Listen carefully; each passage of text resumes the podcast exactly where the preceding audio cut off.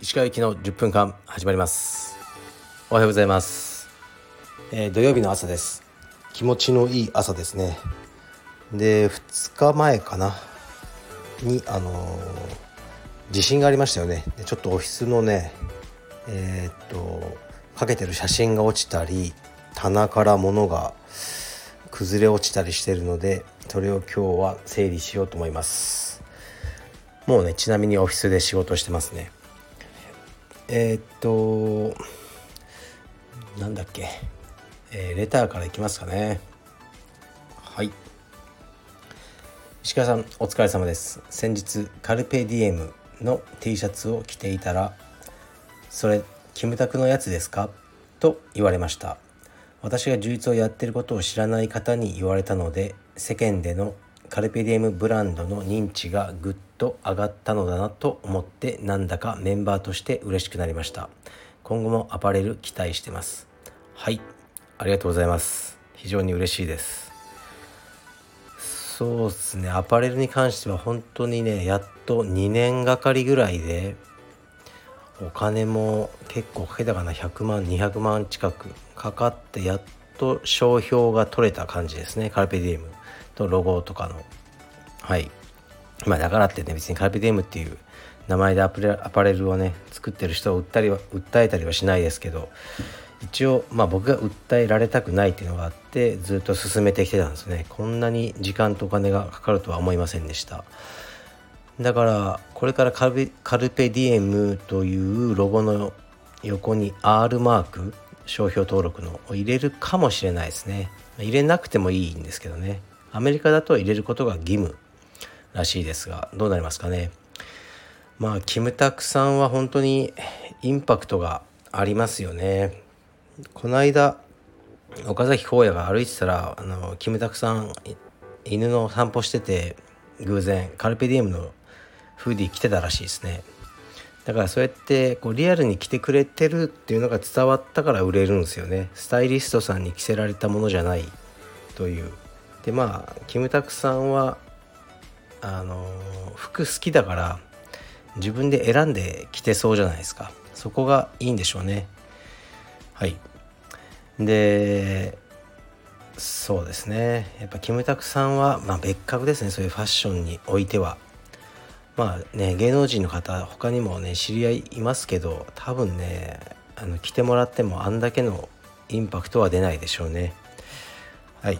でも最近僕こうな有名有名な人にカルペディウムを着てもらってそれで売ろうとか全く思ってないんですよね。本当にただ自然に着てくれたら嬉しいですけどうん。そういう商法はもう古いんじゃないかなと思ってますね。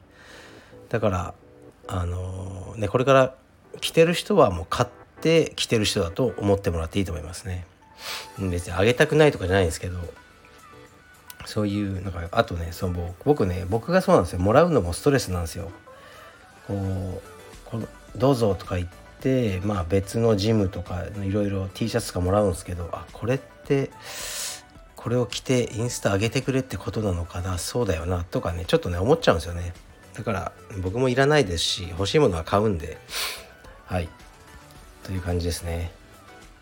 まあね頑張ります。アパレル。アパレルもそのブランドの強さっていうのはよく聞かれるんですけどうん。そういえばナイキとか、ね、あのデザイン自体は別にその特別なもんじゃないじゃないですか、ね、三日月みたいなねスウォッシュがシュッてなっててナイキって書いてある。でもあれにやっぱ絶大な力があるわけですよね。なんであるかというとやはりジョーダンとかねそのナイキを着て戦ってきたあのそのアスリートの歴史を全て抱えてるからですよね。そこが一番大事でだからカルペディエムもね本当にみんなが戦って選手たちが、あの世界でその歴史があのロゴに詰まってるっていう思いですね僕は。はい。まあ頑張ります。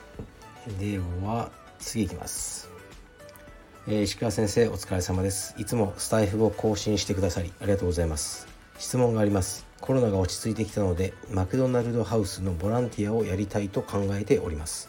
YouTube で確認したところ2週間に1回、えー、3時間程度かっこ基本となっていましたが数ヶ月に1回3時間でも可能でしょうか？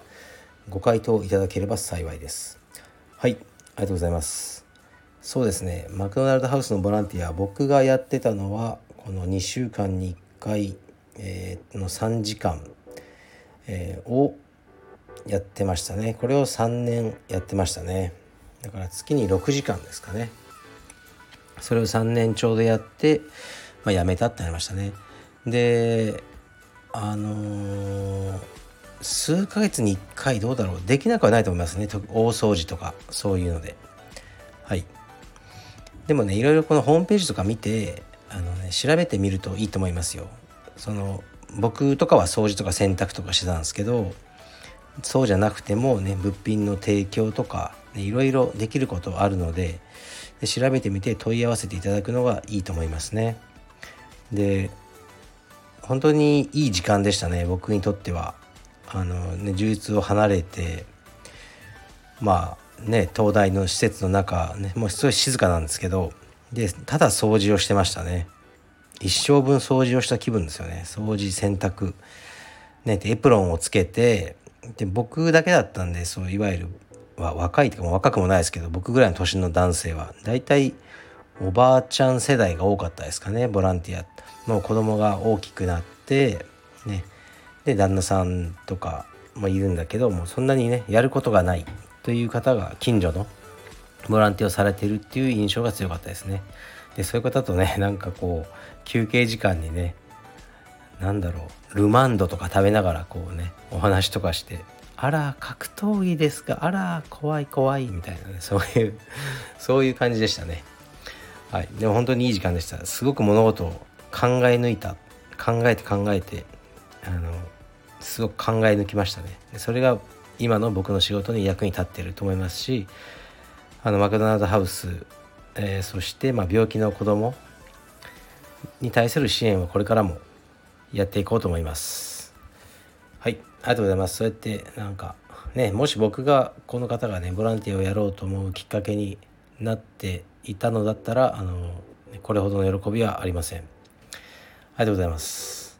というわけでレターはそれだけなんですが またねあの 誰かうちで働きたい人募集してます。もうここで言ってもしょうがないんじゃないかなとも思ってますけどとりあえず言ってみますね。うん。でそう言い方がね悪かったんですね。岡崎公也の公認っていう言い方はちょっとねこうハードル高くなりますよね。そういうわけじゃないです、まあ、あいつがいなくなって他のやつがあいつの位置に収まりあの、っていう感じなんで最初からああいうのは求めないですけどただたまに指導ができる。でもいいですし掃除洗濯ができる。でもいいですし何かあの、できるやつがいたらお願いします。はい。連絡してください。でそれと別に、まあ、東京の郊外にあのカルペディウム道場が、まあ、できそうですね。で、えー、1月からオープン。割と大きな道場ですね。なんですけどそちらのスタッフも、まあ、正式にねあのインディードとかでそちらはあの募集するとは思うんですけどはいとりあえずあの頭に入れておいてください。是非これはチャンスです。うん。でそう僕がこう言うのは白々しいじゃないですか。かね、僕の下で働くのは楽しいよとか。だから本当にねあのうちのスタッフに直接 DM で聞いてみるのがいいと思いますね。どうなんだと。ぶっちゃけどうなんだと石川あの男は。と聞いてみてください。はい。思ったより優しいと僕は思ってるんですけどね。どうですかね。厳しいところもありますけどそんなナンセンスなことはしないと思いますね。まあ仕事は本当に楽しくあってほしいなと思うんですよ。うん、で、まあ、時と飛鳥とかねまだ青帯で、まあ、なんだかわけのわかんないやつなんですけどまあちゃんと働いてくれてて、まあ、キッズクラスの指導とあと掃除洗濯でねあのボディをねあの投げ打ってダミーになるというプライベートレッスンあれも割と入ってるんですよね。まあ、おそらく会員さんがなんかね助けてくれてるんだろうと思いますよ。まあ飛鳥君給料も安いだろうからね。まあいいやみたいな。お金余ってるしみたいな。でもそういうのをでもあいつの才能なんですよね。可愛がられるっていうのは。可愛がられるというのはすごく大事な才能でもう頭がいいとかどうとかはあまり僕必要ないと思ってね。その特に経営者には。可愛がられることっていうのがすごく大事なもう才能だと思いますね、うん、ちょっと恥ずかしいですけど僕もすごく可愛がっていただける実はタイプなんですよね。可愛げなく見えて実は可愛いんです。はい。可愛さだけで生きてきました。可愛さ10段と言われてます。でうんなんかそう飛鳥とかインスタ見てたらあいつ一応そのねウェイトリフティングであの中央大の副首相で、まあ、日本あの学生チャンピオンになったことあるんですよね。だからウェイトトレーニングのプライベートレッスンをやってるんですけどあいつのインスタかなんかで見てたんですけどあのあいつがベンチプレスをやっててそのあいつがお金を頂いてるクライアントさんが補助しながらあいつを励ましてましたね「もう一回だもう一回だ!」とか言って。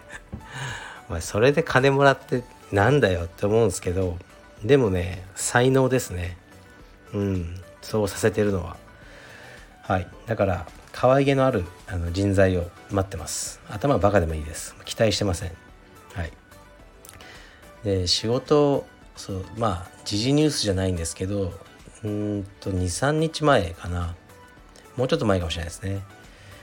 えっと品川駅に大きな広告でサイネージみたいな感じでバーッと大きな看板が並んで「今日の仕事は楽しみですか?」って書いてあったらしいんですね。それがずらっと。まあ、ニュースピックスっていうそのニュースサイトみたいなところがやったらしいんですけど「今日の仕事は楽しみですか?」っていうねただメッセージがバーってなるんだらしいんですけどそれがあのツイッターで大炎上したらしいんですね。もうそれを見てるだけで生きるのが嫌になるとか そのニュースピックスとかの、ね、いわゆるキラキラ経営者たちのその上から目線だとか仕事なんか何も楽しくない、ね、俺は社畜だみたいなそういうのがツイッターにあふれてでそれでニュースピックのその方もたった1日でその広告をあの取り下げちゃったんですよね。大変不快な思いをさせてしまいましたみたいな。うんそれって何だろうなと思うんですよね。そんなうん誰かを傷つけるようなメッセージになってしまうんですかね。今日の仕事は楽しみですかって聞いたら。確かに仕事が楽しくないっていう人が多いという、まあ、現状がここまでひどいのかと思ってちょっと僕は愕然としたんですよね。っていうのもあるしでも僕がもっと驚いたのはその自分が嫌だと思うメッセージがあったらまあ目伏せて歩けばいいじゃないですか品川駅で。でそれを取り下げろとかまあ自分が見たくないものに対してそんなにこう炎上させる逆にそんな権利あるのかなと僕は思いますね。まあそれはいいんですけどとにかく仕事っていうのは絶対に楽しい方がいいんですよね。どうせやることは楽しいことがあのいいですよね。嫌だ嫌だって思いながらやるんじゃなくて、ね、どうせ1日8時間やるんだったらそれが楽しかったら、うん、あの仕事ではないですよね。まあ、ビットコインで有名なロジャーも言ってましたね仕事してる感覚は一切ないって言って楽しくて楽しくて毎日がっていうふうに、うん、まあそう言うとすぐにねこうまああのなんかちょっとこうルサンチマンというか怒っちゃう人いると思うんですけど収入の問題じゃないと思うんですよ。収入低くても結構楽しんでる人はいっぱいいると思うんですよね。で僕もそういう環境にスタッフしたいなとは思ってるんですよ。でこれ僕が聞いちゃうともうね楽しいかって言ったらまあ楽しいですって言うしかないかもしれないから、まあ、僕は聞かないですけどだからね誰か皆さんが聞いてみてください、はい、でそうじゃないっていうのだったらね僕が反省してね何か改善しなきゃいけないですけど多分楽しくやってるんじゃないかなと思ってますね。どうでしょうかね。はい。そういうわけで、えー、カーペディウム青山で働く若い人材若くなくてもいいんですけどなるべくね若い方がいいんじゃないかなっていう思いますね。よろしくお願いします。失礼します。